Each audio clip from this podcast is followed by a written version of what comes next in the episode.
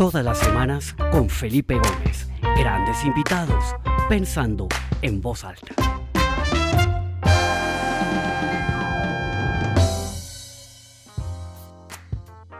Hola, bienvenidos a todos a esta nueva edición del programa Pensando en Voz Alta. Mi nombre es Felipe Gómez y estamos acá en el episodio número 108 y veo mucha gente conocida que se conecta, de verdad, qué alegría. Eh, otros que vuelven, que hace rato no los veía, también bienvenidos. Y también veo a mucha gente nueva que también me llena de alegría. Está su casa y todos los martes nos reunimos acá o intentamos reunirnos eh, para compartir un ratico, media hora para conversar con alguien, conocer un poquito su punto de vista, su área de experticia, cómo ha vivido estos años eh, raros que nos ha tocado vivir y bueno, pues ha sido un, eh, proceso muy interesante, muy bonito.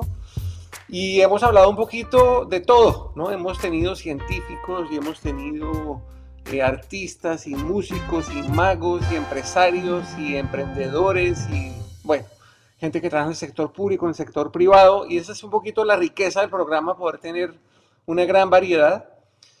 Em, y he tenido varios invitados con los que he hablado del concepto de pensamiento de diseño. No sé si se recuerdan con Juan Santos que estuvimos hablando de ciudades inteligentes y cómo es una ciudad eh, diseñada en función de, quien vive ahí, en función de, las personas. Luego hablamos con Cynthia Lawson del Parsons School of Design también sobre ese tema súper interesante.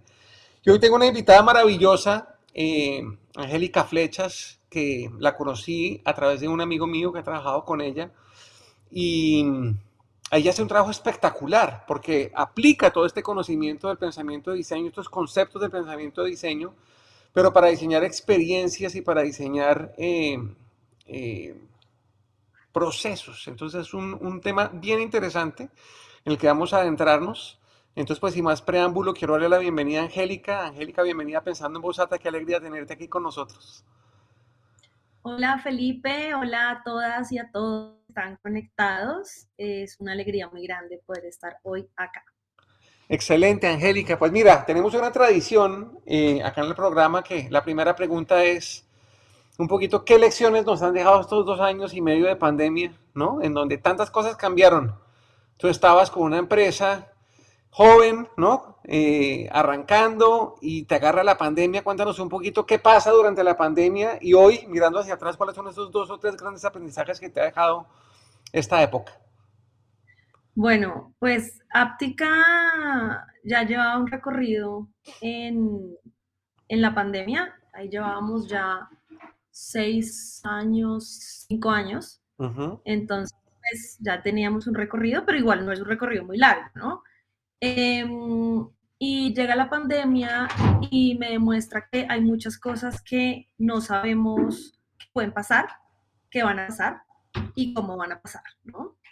Entonces, em, primero es que la incertidumbre es algo que va a existir siempre en el mundo del emprendimiento, porque definitivamente em, cuando tú construyes una empresa, tienes, al menos en mi caso, eh, un propósito muy lindo de materializar este producto o este servicio, que en mi caso es la consultoría de diseño de servicios, eh, pero nunca te planteas como qué va a pasar cuando todo cambie o todo llegue. Mm.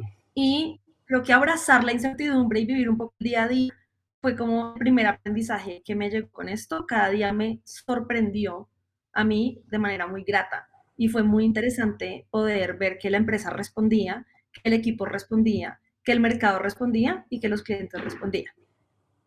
El segundo eh, como aprendizaje a partir de esto es uno emprende solo, uno no lidera una empresa solo. Eh, la red de apoyo es muy, muy importante. Eh, yo me acuerdo como la tercera semana de la pandemia, mi mamá me llama y me dice, estoy muy preocupada, Angélica, yo te conozco, no vayas a vender nada, no vayas a vender el carro, no vayas a hipotecar la casa, solo por salvar áptica. Eh, pero esta era mi mamá preocupada porque sabía que yo pues, amo este ser empresarial que cree que es áptica y, y era desde el amor, ¿no? Esta preocupación y estos mensajes. Me acuerdo como si fuera ayer yo sentada en la sala de mi casa en la oscuridad, muy preocupada pensando en, ¿será que va a haber plata para la nómina el otro mes? Em, pero después empieza otro apoyo, ¿no? Y es el apoyo de mi esposo, diciéndome tú puedes, es el apoyo de mi equipo, sorpresivamente, estando ahí como, ¿qué salario necesitas? ¿Necesitas mi salario? Tranquila, cuenta con eso. Obviamente jamás hicimos algo así, pero era ver cómo de verdad uno no emprende solo, sino tienes una red, tienes un equipo, tienes unos clientes. Un cliente que me llamó y me dijo, Angélica, los pagos de este proyecto están proyectados mensualmente, pero de pronto tú necesitas el flujo de caja ya. Entonces, ¿por qué no me cobras el total del proyecto? Y es como, definitivamente no estoy sola, o sea, hay una red muy linda aquí que me acompaña. Y el tercero es, la crisis saca lo mejor de ti. De Aptica, en la crisis salieron unos productos que antes jamás se nos hubieran ocurrido. Eh, sacamos un producto de formación e innovación legal, que ahorita pues te cuento un poquito más sobre él, eh, que hizo que tuviéramos estudiantes alrededor de Latinoamérica. Ya en este momento estamos en la tercera versión. El 50% son estudiantes extranjeros, el 50% son colombianos. Em, y literalmente nos llevó a inventarnos cosas que pues jamás pensamos que podrían existir. Em, la venta híbrida, eh, los talleres híbridos. En este momento yo voy a un workshop con un cliente y sé que siempre voy a tener a alguien en Zoom o en Teams o en la pantalla que sea pues ya sé que me tengo que diseñar en doble vía para estar lista para los dos. Entonces, Aptica renació y en ese momento éramos 45 y en ese momento somos 90. La pandemia literalmente Gracias a estas tres cosas, claramente lo digo con mucho respeto por el compromiso que representa tener 90 personas a cargo y pues porque este año, pues yo no sé para todo el mundo, pero está también exótico, ¿sí? Entonces, eh, pues cambiamos de presidente, la gente está un poquito como a la expectativa de los movimientos políticos que se van a dar. Yo trabajo mucho en el sector salud, el sector salud también está muy expectante de lo que va a hacer esta ministra eh, en, en, el sector, eh, trabajo en el sector de hidrocarburos, sector de educación, y hay muchos movimientos nuevos de política que van a afectar el movimiento de estos mercados entonces, pues, hay días que me levanto y digo, bueno, universo, ¿qué me vas a traer? Pero me acuerdo de esta resiliencia frente a la incertidumbre, que no estoy sola y que la crisis saca lo mejor de nosotros y eh, adelante. Espectacular, Angélica. Bueno, muy bien. Excelentes tres aprendizajes de, de la pandemia. Y yo creo que de cierta manera todos los que estamos acá conectados nos identificamos un poco o con uno o con dos o con los tres, ¿no? Porque sentimos un poco también las, las mismas sensaciones, los mismos apoyos, eh, nos dimos cuenta como que salió a relucir esa red de apoyo que siempre está ahí, pero que nunca ha sido como tan visible y tan tangible, ¿no? Angélica, entremos un poquito en materia en lo que tú haces. Tú estás eh, enfocada en diseñar experiencias, en diseñar servicios, ¿no? Y cuando uno habla de diseñar, pues ahí suena raro, porque pues uno puede diseñar una lámpara y puede diseñar una casa, pero cuando uno habla de diseñar una experiencia o diseñar un servicio, ¿Qué es eso exactamente? Cuéntanos un poquito eso, en qué consiste. Claro, me encanta. Bueno, para eso me gustaría dar un poquito el enfoque de mi background también, o sea, de dónde vengo yo. Yo, pues, primero estudié Derecho, entonces soy abogada. Y después me doy cuenta que esto no era lo que me llena en un 100%, entonces eh, empiezo a meter materias de diseño en la universidad. Yo estudié en los Andes, acá en Colombia, y me doy cuenta que el diseño que yo estaba estudiando no era diseño industrial, que es el diseño, digamos, que se enfoca en los objetos sino es un diseño amplio que busca entender al usuario, que busca entender las oportunidades de este usuario y todo lo que podemos diseñar sobre él.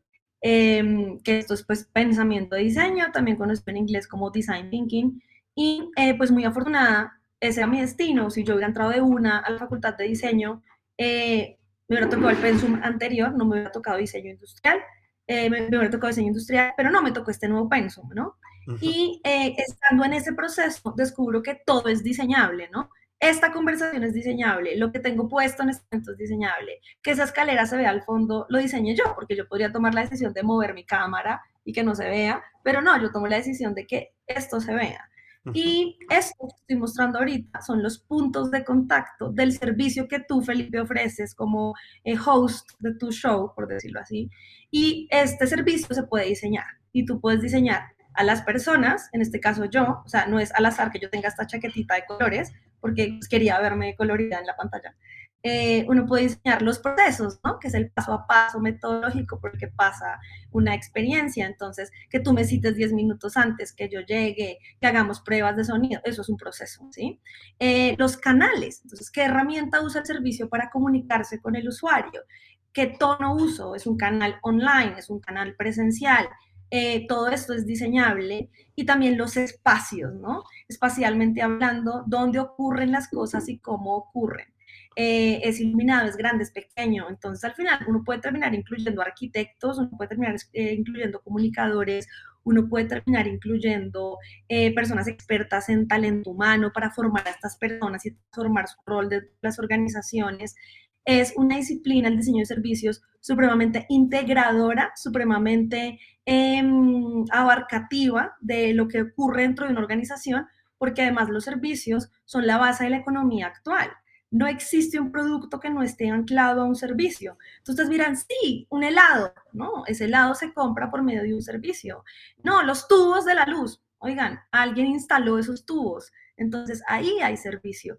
Em, esto no es algo que yo me invento, esto se llama la lógica dominante del servicio y por eso es que Aptica ha logrado encontrar mercado en el, en el mundo en el que trabaja porque pues alrededor nuestro hay servicios 24/7 y todos estos merecen ser diseñados por medio de la intervención de sus puntos de contacto.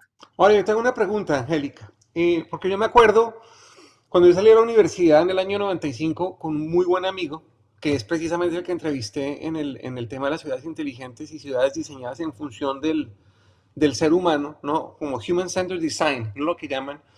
Eh, comenzamos una compañía en su momento de nuevos medios, ¿no? Esa compañía se llamaba Inc. Nosotros íbamos a las compañías y decíamos, veas que nosotros hacemos páginas web y hacemos CD-ROMs y cosas interactivas y la gente nos decía, ¿qué es esa vaina? ¿No? Era, era, muy nuevo. ¿Qué tan preparado está un mercado como el colombiano o como el latinoamericano para entender de una manera, digamos, fácil y rápida los servicios que tú prestas? ¿O te cuesta mucho trabajo, tienes que jugar un rol de evangelizadora y de estar escribiendo y contando y además de prestar tus servicios tienes que estar como creando tu narrativa que le va dando la lógica, la coherencia, el piso, los pilares a esos servicios que tú prestas. Cuéntanos un poquito qué tan difícil o qué tan fácil ha sido penetrar el mercado con estos conceptos que son relativamente nuevos, ¿no? Bien, pues la verdad, Aptica es la primera consultora 100% colombiana dedicada a diseñar servicios.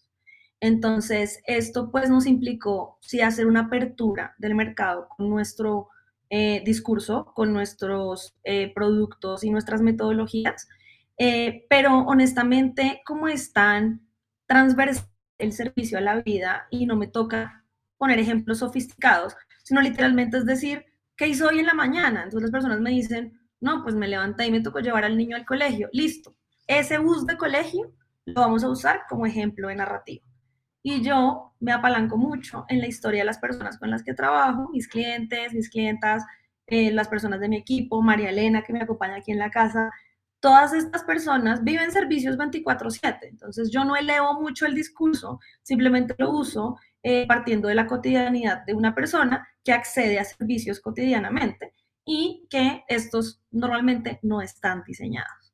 Entonces, cuando uno les hace preguntas, las personas dicen, no, pues un problema porque no me avisaron que la ruta iba a llegar a otra hora y entonces mi chiquita tuvo que esperar muerta el frío en el paradero. Ese es un problema de diseño de servicios. Entonces, ¿qué podemos intervenir ahí? El proceso. Entonces empezamos ahí a hacer un poquito de brainstorming en la reunión comercial, hablando del colegio de la niña, cuando al final la cliente dice, listo, esto es lo que necesito, pero para mejorar la venta de la tarjeta de crédito en el banco o para mejorar el entrenamiento de mis equipos en cuanto a la experiencia que ofrecen porque al final esto también es interno. Dentro de las compañías también hay servicios. Lo que hace el área de talento humano es un servicio para las personas que trabajan en la organización. Lo que hace el equipo legal es un servicio todas las otras áreas, montando conceptos, contratos, procesos jurídicos. al final, pues yo trato de masticar mucho el discurso para que todos digan, claro, a mi alrededor hay servicios 24/7, normalmente yo la paso mal porque nadie los diseñó, menos mal existe Áptica y esta señora para que los diseñemos juntos. Y esa es la forma que lo he hecho. Claro, hay personas que empiezan, pero eso es marketing, pero eso es comercial. Yo la verdad no entro en esas distinciones de no, esto no es marketing. Al final, marketing se puede beneficiar mucho de lo porque existe, por ejemplo, un servicio que se marketea muy bien, pero cuando la gente va y lo vive, la pasa muy mal. Entonces, qué lindo sería que el servicio estuviera muy bien para que el marketing pueda marketear el servicio que está muy bien ejecutado. Entonces, una lucha entre áreas, es una lucha entre conceptos, es simplemente garantizar que lo que yo estoy diciendo, mi propuesta de valor de mi servicio, realmente está cumpliendo al pie de la letra. Espectacular. Pues yo me acuerdo, yo creo que eso fue como a finales de los 90 y esto lo hablamos también con Cynthia Lawson en la presentación de un video que sacó IDEO, esta compañía de, diseño en, San Francisco, en Silicon Valley, que fue un video de 13 minutos en el que mostraban el proceso para rediseñar un carrito de compras de un supermercado, ¿no? Y ahí se vio un poco lo que tú dices, ¿no? Porque uno dice, bueno, el diseño, pues sí, hay unos diseñadores industriales, unos ingenieros, pero esta gente mete filósofos, antropólogos, psicólogos en todo el proceso para entender no solamente la funcionalidad del objeto como tal, sino la utilidad que le está prestando al, usuario final y entonces a tratar de entender lo que ese usuario final quiere desde una perspectiva antropológica, psicológica, etcétera, etcétera. Cuéntanos un poquito en esas 90 personas que tú tienes, ¿qué son? O sea, uno diría, la lógica, son ingenieros, pero además de ingenieros, ¿qué más tienes ahí en el equipo y cómo esa, esa, esa orquesta de disciplinas y de profesiones entra en una armonía para poder diseñar eh, servicios y experiencias eh, eficientes, agradables y que permitan una recordación buena de la marca a la que están asociadas. Claro que sí. Entonces, mira, principalmente si hay diseñadoras, y hablo mucho en femenino porque somos una empresa femenina, o sea, el 80% de mi equipo somos mujeres. Mm, pero también hay muchos abogados, ahí sí dominan los hombres. Entonces, el 10% de mi equipo son abogados y la razón de esto es porque tenemos una segunda línea de trabajo que se enfoca en diseñar servicios legales, porque si hay un servicio que no se ha intervenido históricamente es el servicio de un abogado. Y como yo también soy abogada, encontramos una ventana de oportunidad muy bonita ahí y empezamos a meternos con firmas de abogados, con áreas legales de compañías eh, y empezamos a contratar abogadas y abogados en este proceso. Entonces hay 10 abogados en Aptica ahorita que hacen parte de proyectos de innovación en servicios legales.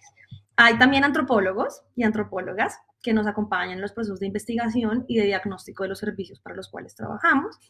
Hay un filósofo que se llama César y César es una persona muy interesante para hablar sobre estos temas. Él cuestiona diferentísimos los hallazgos en los proyectos, esta frase que usamos en Colombia, no come entero, él de verdad todo lo lleva a un nivel de profundidad y de análisis muy interesante, entonces les recomiendo que se hagan a un filósofo o a una filósofa en su compañía para analizar problemas, para analizar oportunidades, porque la verdad la visión es súper potente. Hay arquitectas, porque como entramos también a analizar espacio, entonces, ¿qué pasa con el espacio? Conocen muy bien la metodología del diagnóstico del servicio, que no funciona, cómo co-creamos y cómo hacemos pruebas rápidas para garantizar que este servicio sí va a correr en el tiempo, pero cuando ya estamos hablando puntualmente del enfoque espacial, pues estas arquitectas cumplen un rol bastante interesante también. Tengo bastantes administradores de empresas que han entrado a decir, quiero diseñar esto, quiero entrar en este modelo, entonces ejecutan rol como diseñador al final, pero claro, tienen una perspectiva muy interesante de negocio y nos hemos metido en temas de business design, como diseño el modelo de negocio de este proyecto, como diseño el portafolio de productos de mi cliente a partir de lo que encontré con mis usuarios. Entonces, hay varios que tienen doble perfil, o sea, tengo dos abogado administrador, que son mezclas como muy ricas a encontrar. Em, tengo también ingenieros industriales hay dos y ese proceso también es muy chévere porque uno de los puntos de contacto que toca diseñar los servicios son los procesos. Entonces, entrar y entender cuando un proceso es muy lento y muy robusto en el backstage de la experiencia, eso va a afectar el front stage, que es lo que el usuario puede percibir. Es como yo levanto procesos, los diagnostico, encuentro donde hay cuellos de botella, los puedo hacer más livianos, más cercanos, más eficientes. Entonces, también trabajamos con ingenieros industriales en ese proceso. Eh, hay literatos, también, personas que saben escribir muy bien, que tienen el don de la palabra. Muchas veces los problemas de los servicios son de comunicación. Y si yo no encuentro la palabra indicada o el, el llamado o el call to action indicado para digital o para el mundo análogo, estoy llegando a mis usuarios o guiando a mis usuarios con el contenido que no es. Entonces, tenemos una unidad que se enfoca solo, por ejemplo, en producto digital y ahí toca meter una persona enfocada en contenido. Y estas personas son muy buenas escogiendo las palabras para decir, esto es lo que debe decir este botón para que el usuario sepa que ahí toca hacer clic. y para eso pues hay literatos, hay comunicadores. Entonces tenemos un gran zoológico en el buen sentido de la palabra porque hay animales de todo tipo, hay quimeras también muy chéveres porque cabeza de abogado con cuerpo de ingeniero, con patas de empresario, em, y eso pues nos da también unos procesos muy lindos de transformación en los proyectos. Dos preguntas relacionadas con eso. Es que tengo un piano atrás. Eh, soy músico y parte de lo que hago es tratar de sacar lecciones de la música para aplicar en los negocios. ¿Tienes músicos o artistas en tu equipo? ¿Pintores, músicos, etcétera? Artistas sí, personas que hicieron el doble entre arte y diseño. Ok. Eh, hay artistas visuales, hay personas que hicieron artes plásticas. Eh, entonces sí, definitivamente su aproximación al proyecto pues es diferente, es mucho más sensible. Eh, es otro proceso de Y la otra pregunta es eh, relacionada, bueno, se, se, habla mucho de la importancia de la inclusión en las empresas hoy en día y de incluir a personas con eh, discapacidades, este tipo de cosas. Y yo he visto, he leído, inclusive he visto un par de películas muy interesantes de cómo personas que, por ejemplo, tienen eh, autismo, ¿no? Tienen una sensibilidad muy aguda para para diseñar y para entender ese tipo de flujos y de procesos. ¿Has tenido alguna experiencia con algún colaborador o con algún cliente o con alguna, ah, no sé, consultor externo que tenga autismo y haya generado valor en alguno de tus equipos? Con autismo no, pero sí hemos tenido personas en condición de discapacidad. Hemos tenido personas con discapacidad eh, física. Digamos, tuvimos una persona que fue víctima de la bomba del Nogal y perdió una pierna en el proceso y bueno, y ella obviamente se aproximaba a los proyectos de salud diferente, eh, no, nunca victimizaba al paciente, sino lo veía muy como un usuario del servicio empoderado. Fue muy interesante contar con ella en el proceso. Ahorita trabaja en la Fundación Santa Fe y tiene un rol súper lindo liderando procesos de innovación en servicio dentro de ese cliente. Muy lindo ver su transformación también.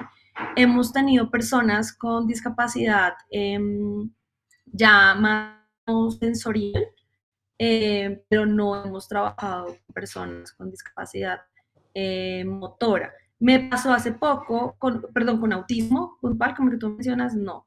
Me pasó hace poco que una persona trabajó en áptica, que es muy cercana a mí, perdió un oído. Y ha sido muy interesante tener conversaciones con ella, porque yo que diseño servicios no parto de un usuario extremo, digamos, con una limitación auditiva a la hora de diseñar. Pero cuando voy con ella a comer, lo primero que hacemos al llegar es dónde están los parlantes, dónde están no sé qué. Entonces siento que esto también me da mucha inspiración para poder transformar la aproximación de mis proyectos, pensando también en todas las poblaciones. Por ejemplo, en este momento, ella para esta charla sí me diría, me gustaría que hubiera subtítulos para que yo pueda guiar mucho mejor, guiarme mejor frente al contenido que tú me estás entregando. Claro. Eh, entonces, pues son como las aproximaciones. Súper interesante, súper interesante. Angélica, ¿por qué no nos cuentas un poquito un caso, no? Eh, te llama un cliente X y puedes decir el nombre del cliente fantástico, si no, no, no pasa nada. Esta es la situación actual, esto fue lo que hicimos y este es el resultado. Muéstranos un poquito cómo es esa, esa, esa ruta, ¿no? Desde el punto de partida hasta, hasta cuando termina la intervención de ustedes, ¿cuánto dura eso y qué pasa durante ese tiempo? Listo, les voy a contar el caso de un cliente reciente, es un cliente del sector salud, es una farmacéutica que se llama Sanofi. Eh, Sanofi sacó un producto que tradicionalmente se había enfocado mucho en pacientes adultos para una enfermedad que se llama dermatitis atópica. Eh, es una enfermedad que es súper común. Eh, es posible que muchos de los que estaban conectados la tengan o tengan un primo, un tío, un esposo, un hijo que la tenga. Pero nuevamente se considera que es como una alergia chiquita y pues no la tratan a tiempo y esto ya se vuelve un tema que puede ser socialmente complejo. Y em, ellos desarrollaron el producto también para pacientes pediátricos. Y nos buscaron porque dijeron, yo creo que la forma en la que se le vende este producto a los médicos y que se posiciona el producto ante los médicos no debe ser igual cuando estamos hablando de pacientes adultos versus pacientes pediátricos. Y lo mismo, las herramientas que deben tener los médicos a la hora de entregar el contenido a los pacientes pediátricos y a los cuidadores, que eso es otro concepto súper importante. A veces uno piensa que el servicio es para el que me compra o para el que consume, pero hay todo un, ecosistema que acompaña a este usuario y cuando yo diseño tengo que pensar en ese usuario, tengo que pensar en el que acompaña al usuario, en el que eh, es el beneficiario del producto en ese ecosistema, en ese sistema al que pertenece. En salud pasa mucho que los pacientes no van solos a las citas médicas o no se dispensan solos los medicamentos, y más si son pacientes pediátricos. Entonces, todo esto teníamos que considerar. Entonces, ¿qué hicimos? Pasamos por toda la metodología. ¿Cuál es el primer paso? Entender la situación, descubrirla. Entonces, fuimos, hicimos entrevistas con médicos, pacientes, padres, madres de pacientes, enfermeras, incluso hasta el colegio de estos niños, niñas fuimos. Y entendimos muchas cosas de las dinámicas. Hallazgos potentes de las sesiones eran, estos niños, algunos no juegan fútbol en la cancha o las niñas no practican deportes en el descanso o en la clase de, gimnasia porque el sudor les alborota eh, la alergia, pues el, el, rush que les genera la dermatitis atópica. Uno diría, ay no, pues no importa, siguiente, pero para un niño o una niña en plena etapa de desarrollo social y de conexiones, el momento del recreo es demasiado importante. Entonces, al final, ni siquiera era un proyecto asociado al medicamento, era un proyecto asociado a quiero darle herramientas a esta niña o a este niño para que se pueda sentir tranquilo en el momento del recreo y pueda decir, puedo jugar, puedo estar aquí, puedo hacer parte de esta tribu de niñas y niños que se están como conectando socialmente.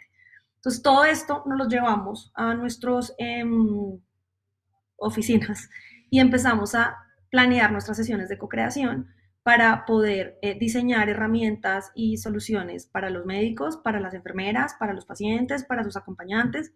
Y una de las cosas que descubrimos es que a estos niños les da pena hablar de su condición.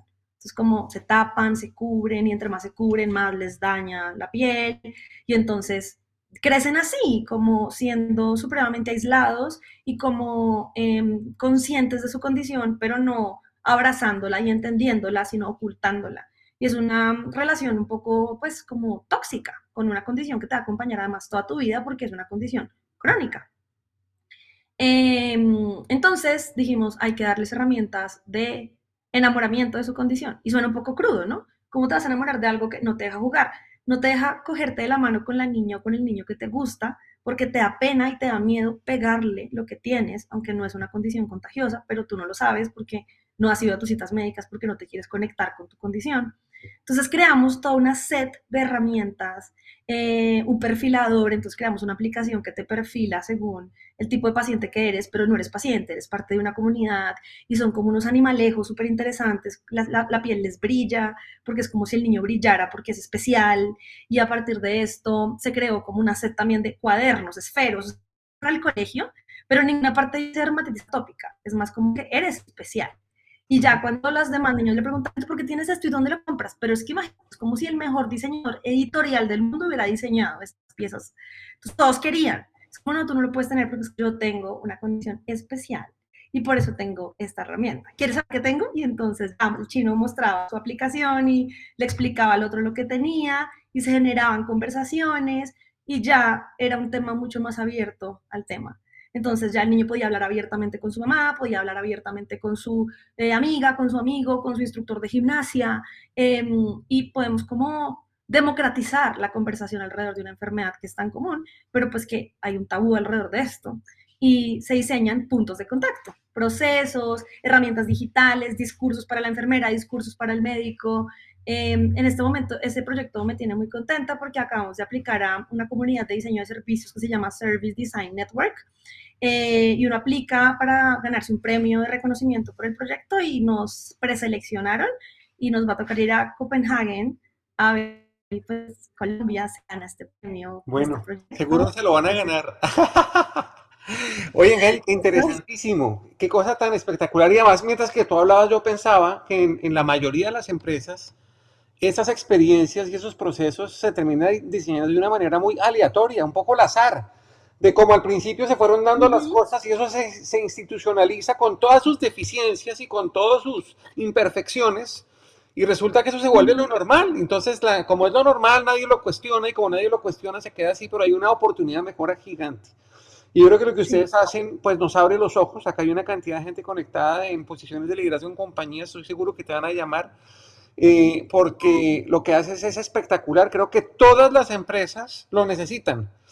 Eh, porque por más atención que le hayan puesto a esto, creo que hay muchos procesos, ya sean de cara al cliente o de cara al colaborador o de cara a los proveedores, o de cara a las comunidades en donde, en donde ¿no? se están eh, eh, funcionando, pues se pueden rediseñar de una manera en donde fluye mucho mejor, ¿no? Se genera, se, se elimina mucha fricción, porque todas estas imperfecciones terminan generando fricción entre las partes que hacen que la experiencia sea mala, que lo que uno habla de la compañía sea malo, etcétera, etcétera. Entonces, de verdad me parece espectacular. Como ves acá el tiempo vuela, ya se nos acabó el tiempo.